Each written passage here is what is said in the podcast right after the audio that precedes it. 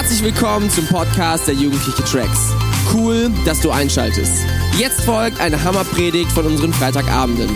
Um auf dem aktuellsten Stand zu bleiben, folg uns bei Instagram unter Tracks jeden Freitag. Viel Spaß beim Anhören. Yeah. Wir kommen jetzt zu einem richtig coolen Teil, weil wir glauben, ähm, dass Gottes Wort nicht einfach nur irgendein Buch ist, sondern dass Gottes Wort immer noch lebendig ist, dass immer noch unsere Leben verändert. Ähm, wollen wir einfach jeden Freitag, wenn wir hier zusammenkommen, einfach auf das hören, was in diesem Buch steht. Und zwar, das ist die Bibel. Und wir haben heute, ähm, ey, das zieht ja den, sich den ganzen Abend durch. Wir haben ja Gäste und das ist nicht einfach nur so aus äh, Zufall, sondern wir haben heute extra jemanden zum Predigen eingeladen aus dem Pott. Ähm, und zwar äh, Micha Kipaski. Ähm, den, ihr dürft gleich applaudieren. Ihr dürft gleich applaudieren. Und er hat gesagt, er kommt nicht nur einfach alleine, sondern er bringt alle mit, die er kennt. Und alle ganz, ganz Bochum ist am Start und äh, das feiern wir mega. Äh, er ist Jugendpastor in der Kirche im Pott, äh, eine Kirche, die einfach so cool ist. Wir sind so froh, dass ihr mit dabei seid, dass ihr hier am Start seid, dass wir nicht alleine Kirche bauen, sondern dass wir es zusammen machen. Es ist so hammer zu sehen, was Gott alles bei euch tut, durch euch tut. Ey, und die Zukunft ist noch so cool. Die Zukunft ist in euch ähm, und ihr werdet das Ding richtig nach vorne bringen. Wir feuern euch an und wir feiern das richtig, was passiert. Und ähm, genau, wir lieben es einfach mit euch connected zu sein. Richtig cool, dass Micha heute hier ist und predigt. Äh, eine sehr inspirierende Persönlichkeit, jemand, der, glaube ich, Jugendarbeit auf einem richtig starken Level macht. Und deswegen wollen wir ihn jetzt auf die Bühne holen mit einem richtig, richtig, richtig fetten Tracks-Applaus für Micha Kierpaski.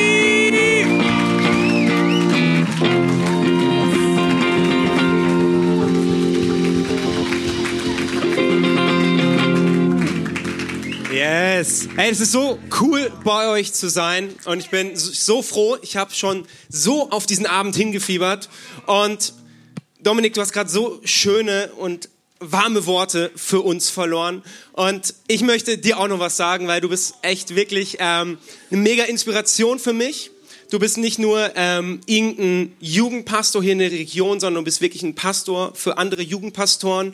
Ähm, für die, die es nicht wissen, Dominik leitet das One Network, ähm, das Jugendnetzwerk von den ganzen Pfingstgemeinden hier für NRW und hat damit einen Einfluss ähm, auf ganz, ganz viele Jugenden, auf ganz viele Pastoren. Das ist der absolute Hammer und deswegen gebt mal eurem Pastor mal einen fetten Applaus.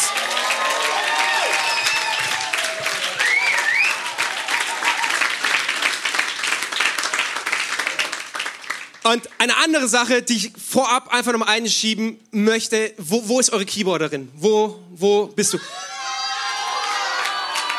Du bist der absolute Hammer. Ich habe noch nie jemanden an den Keys so rumspringen sehen und so feiern sehen.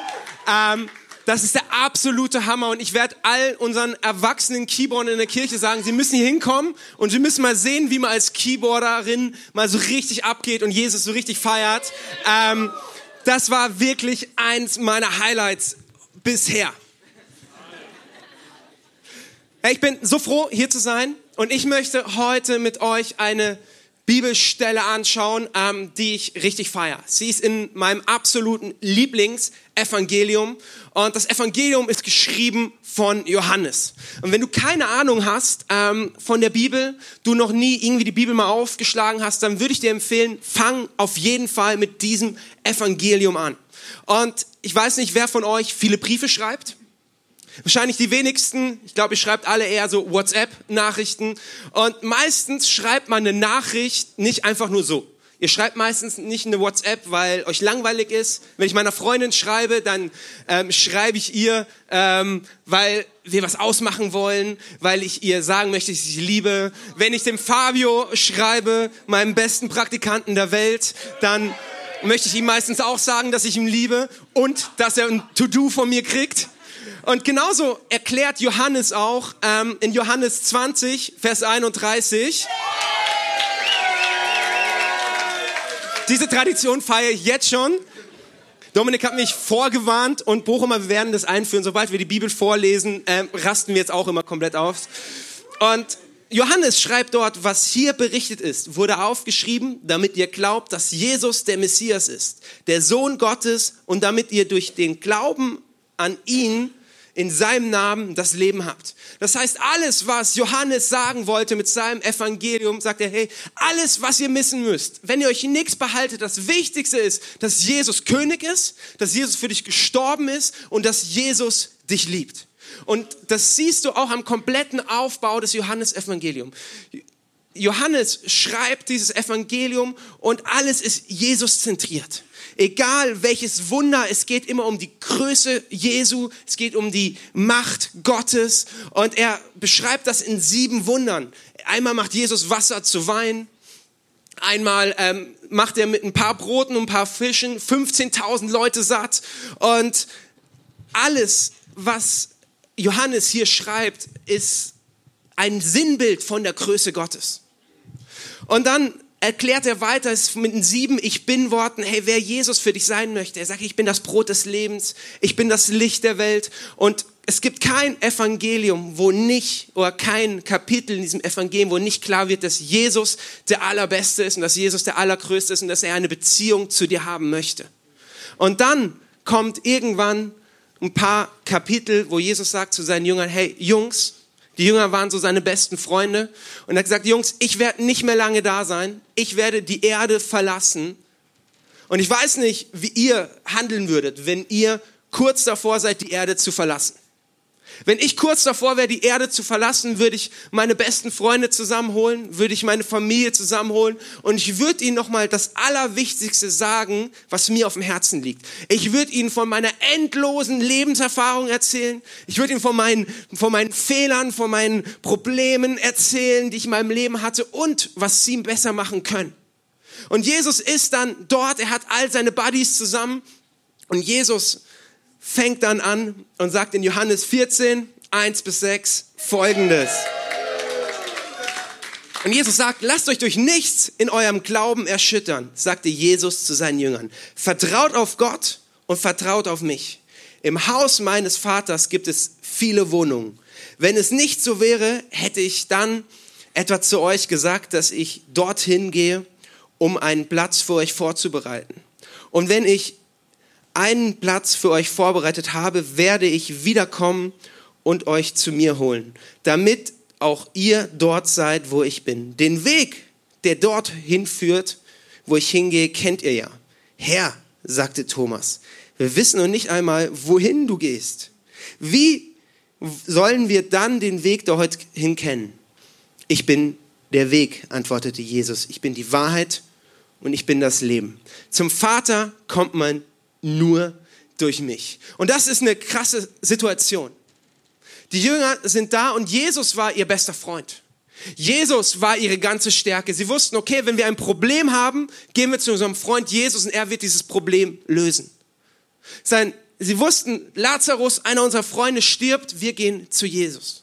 Sie wussten, okay, einer aus meiner Familie ist krank, wir gehen zu Jesus. Und sie hatten mit Jesus einen Freund an ihrer Seite, der all ihre Probleme und all ihre Sorgen stillen konnte. Und dann sagt ihre größte Stärke und ihre größte Hoffnung, Jungs, ich werde gehen.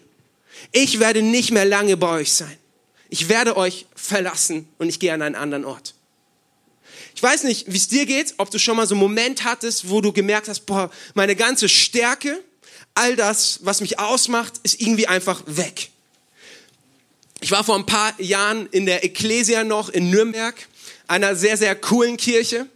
Und ich bin in eine Phase in diese Kirche, Vortrag über die Kirche abgeschlossen und ich habe gedacht, so, und jetzt kommt sie mit zu essen und jetzt ähm, wird sie Teil der Kirche. Ich schaut mich so an. Micha, dieses Gespräch haben wir nicht einmal geführt, nicht zweimal, sondern zum fünften Mal redest du mit mir und erklärst mir, wo die Kirche ist und du kennst mich immer noch nicht. Und ich dachte dann so, oh Scheiße. Meine ganze Stärke, das Connecten, wo ich gedacht habe, das ist mein Ding, es war einfach wie weg. Und vielleicht kennst du das aus deinem Leben, dass du gedacht hast, irgendwas macht dich total aus. Du bist total stolz auf dein Wissen, auf deine, dein Talent in der Schule, auf deine guten Noten. Und dann kommt die Situation, wo du deine erste schlechte Note kriegst.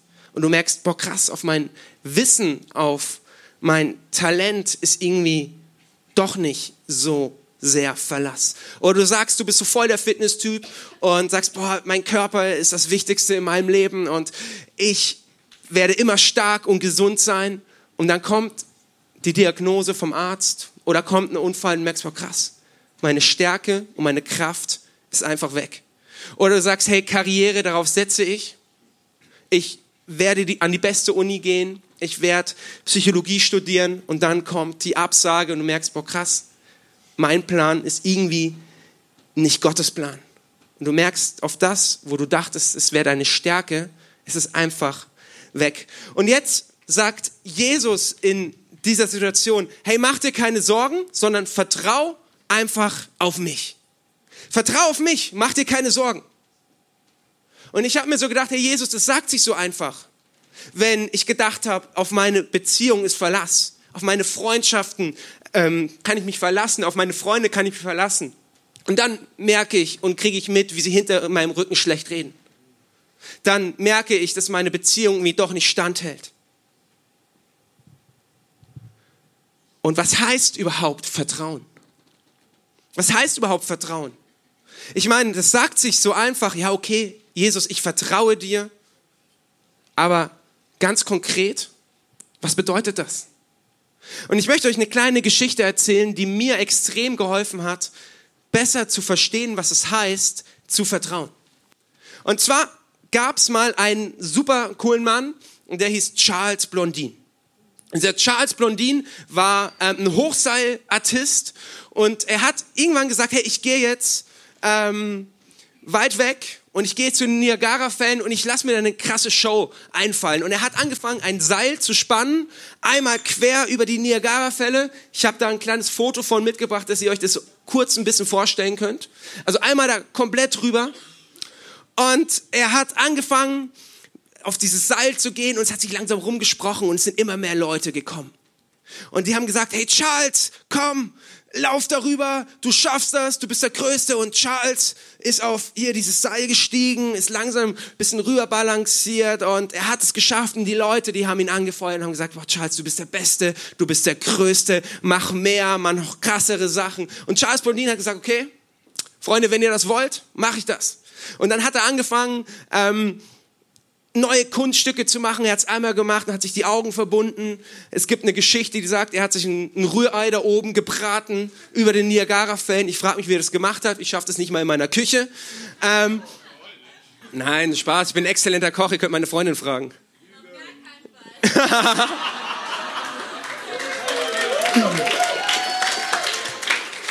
und irgendwann hat er sich eine solche Schubkarre geschnappt. Er hat sich die Schubkarre geschnappt und hat gesagt, ey, wer von euch glaubt, dass ich mit der Schubkarre zur anderen Seite fahren kann? Und alle Leute, ja, Charles, du schaffst das, du kannst das, wir glauben an dich. Und Charles, los mit der Schubkarre, ist ein bisschen schwer mit dem Mikro, aber es geht. Und er fuhr los, er fuhr los.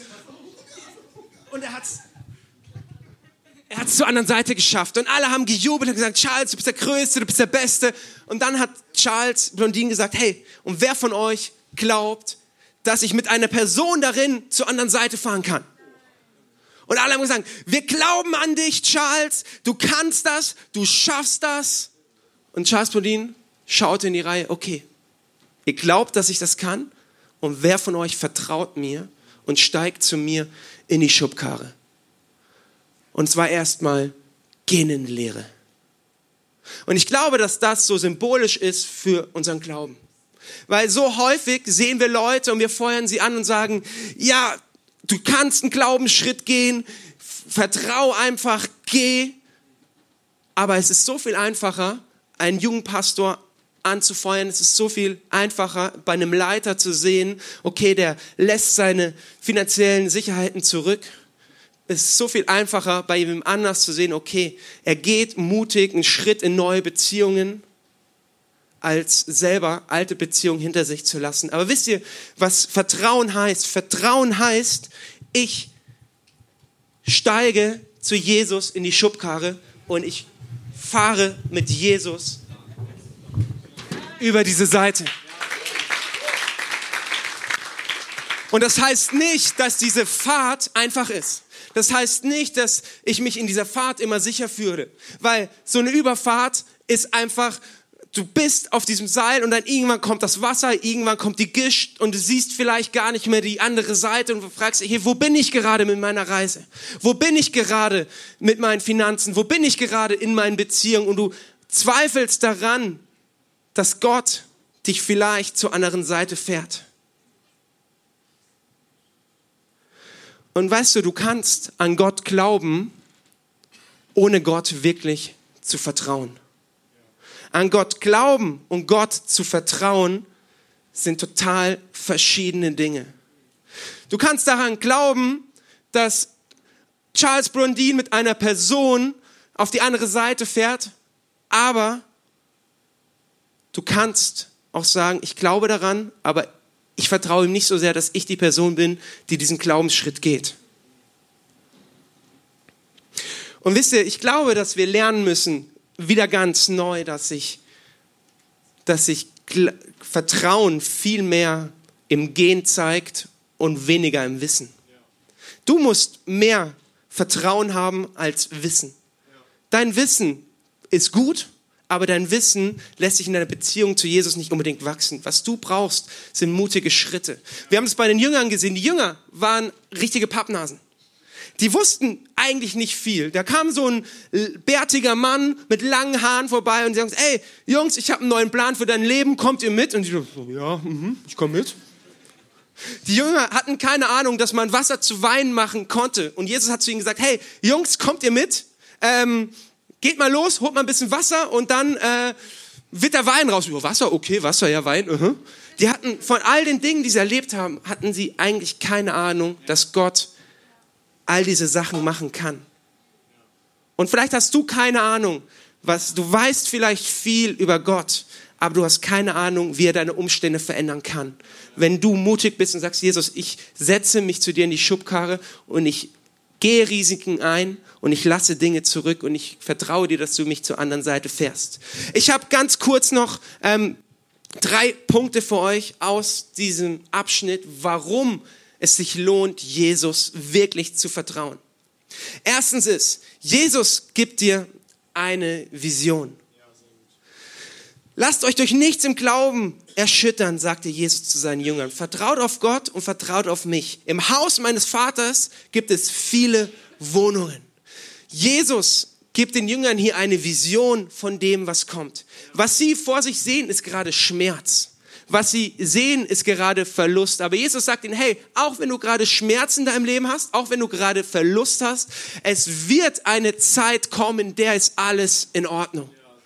Und wo wir temporären Schmerz sehen, wo wir gerade hingucken und sagen, boah, das ist gerade alles schlecht, ist gerade alles schlimm, ich habe so viel kaputte Beziehungen, ich habe ähm, so viel Herausforderung, sagt Jesus, hey, ich möchte dir eine Vision für deinen Lebensbereich geben, der deine Vorstellungskraft übersteigt. Die Jünger waren da und sie hatten keine Ahnung, wo Jesus hingeht. Aber Jesus sagt, hey, dort, wo ich hingehe, ich gehe in den Himmel und ich bereite euch Wohnungen vor. Ich bereite euch einen Ort vor, wo wir uns wieder treffen werden. Und vielleicht bist du jetzt hier und sagst, Himmel? Was ist das? Du glaubst doch nicht wirklich an den Himmel. Ich möchte dir sagen, ich glaube an den Himmel und ich weiß, dass Dominik an den Himmel glaubt, ich weiß, dass Trax an den Himmel glaubt und die ganze Credo-Kirche an den Himmel glaubt. Weil der Himmel ist ein Ort, ein vorbereiteter Ort für vorbereitete Menschen. Und deine Vorbereitung sieht wie folgt aus, dass du sagst, Jesus, ich glaube daran, dass du für mich gestorben bist. Ich glaube daran, dass du für mich auferstanden bist. Und ich glaube daran, dass du einen Plan für mein Leben hast. Und dann bereitet dir Jesus eine Wohnung vor.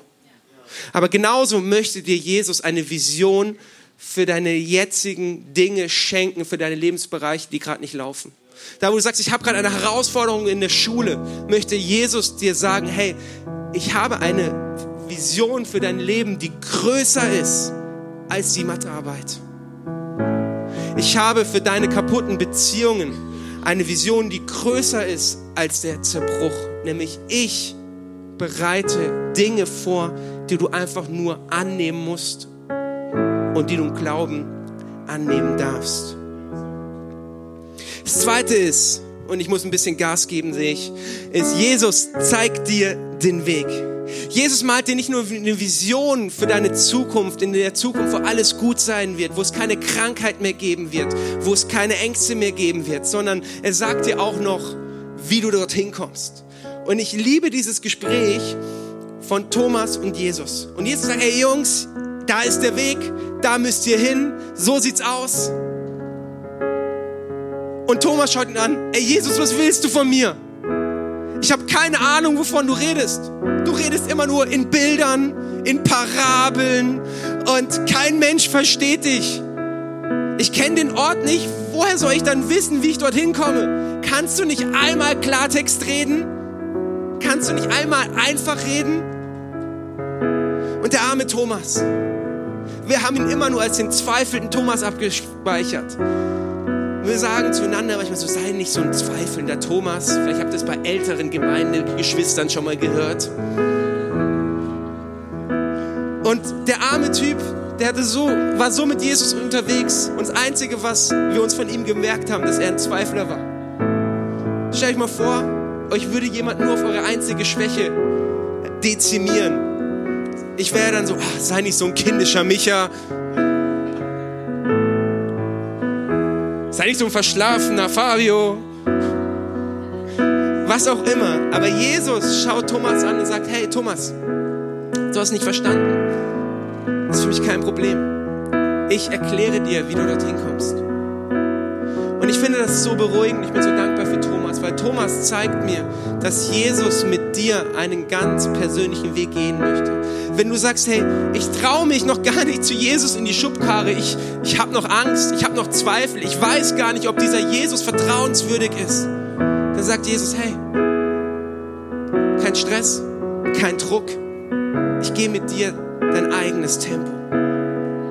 Ich gehe mit dir das Tempo, dass du bereit bist, mit mir zu gehen. Wenn du länger brauchst, um mir zu vertrauen, das ist für mich in Ordnung. Wenn du länger brauchst, um deine Sicherheiten zurückzulassen, dann ist das für mich in Ordnung, weil ich bin daran interessiert, mit dir eine lange Strecke zu gehen. Ich möchte mit dir nicht einfach nur einmal kurz rüberrennen, sondern ich bin daran interessiert, dass wir gemeinsam drüben ankommen und das sicher und auf deine Art und Weise und der Geschwindigkeit, wie du es ertragen kannst.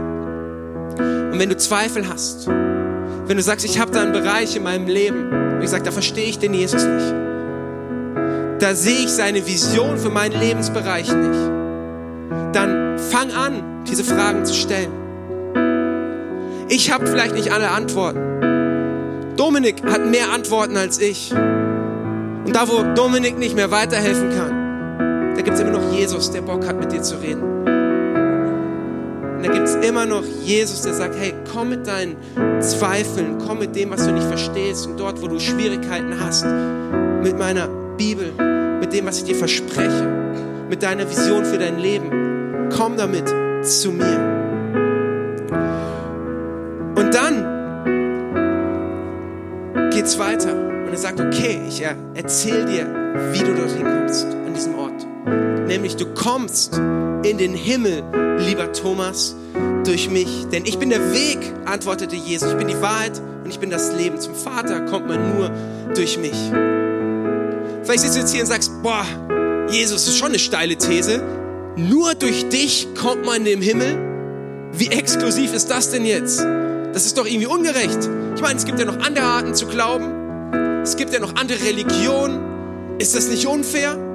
Ist das nicht sehr exklusiv von dir? Stell dich mal vor, Dominik ruft mich nächste Woche an und sagt, hey Micha, ich komme dich besuchen, du wohnst ja im Pott, ich habe schon äh, Dortmund Zentrum ins Navi eingegeben und ich fahre gerade los. Ich würde sagen, hey Bro, es ist ja cool, dass du mich besuchen willst, aber Dortmund Zentrum ist falsch. Dortmund Zentrum wohne ich nicht, ich wohne im Pott, ja, aber ich wohne im Bochum Zentrum. Gib Bochum Zentrum ein. Und Dominik wird sagen, ah, Micha, nee, Dortmund Zentrum, ich fühle Dortmund Zentrum, ich bin unterwegs, ich, ich bin gleich da und wir werden uns sehen. Und ich würde sagen, ey, Dominik, das ist ja total geil. Das ist total schön und ich freue mich auch, dich zu sehen. Aber wenn du Dortmund Zentrum eingibst, dann werden wir uns niemals sehen dann endest du nicht in Bochum, sondern in Dortmund. Und wenn ich ihm sagen würde, du bist falsch unterwegs, du bist gerade nicht richtig unterwegs, Dominik, wäre das dann exklusiv? Das wäre nicht exklusiv, sondern ich würde sicher gehen wollen, dass Dominik bei mir ankommt. Und genauso möchte Jesus sicher gehen, dass du bei ihm ankommst und nicht, dass du, dass du falsch abbiegst. Und deswegen ist Jesus so spezifisch. Und deswegen ist Jesus so genau und er sagt, hey, ich bin der Weg zum Vater. Nicht rechts, nicht links, sondern ich bin der Weg. Wenn du dich jetzt fragst, hey, warum braucht es überhaupt einen Weg zum Vater? Warum braucht es überhaupt Jesus in der ganzen Geschichte? Dafür muss ich noch mal ganz kurz ein bisschen ausholen. Und wir switchen noch mal ganz kurz zum Anfang der Bibel. Und zwar war am Anfang war Adam hier und Adam ist eigentlich ein Symbol für dich. Und du warst hier, du kannst eine Folie weitermachen, genau, du bist auf dieser Seite. Und am Anfang, dann war Gott, war auf der Seite.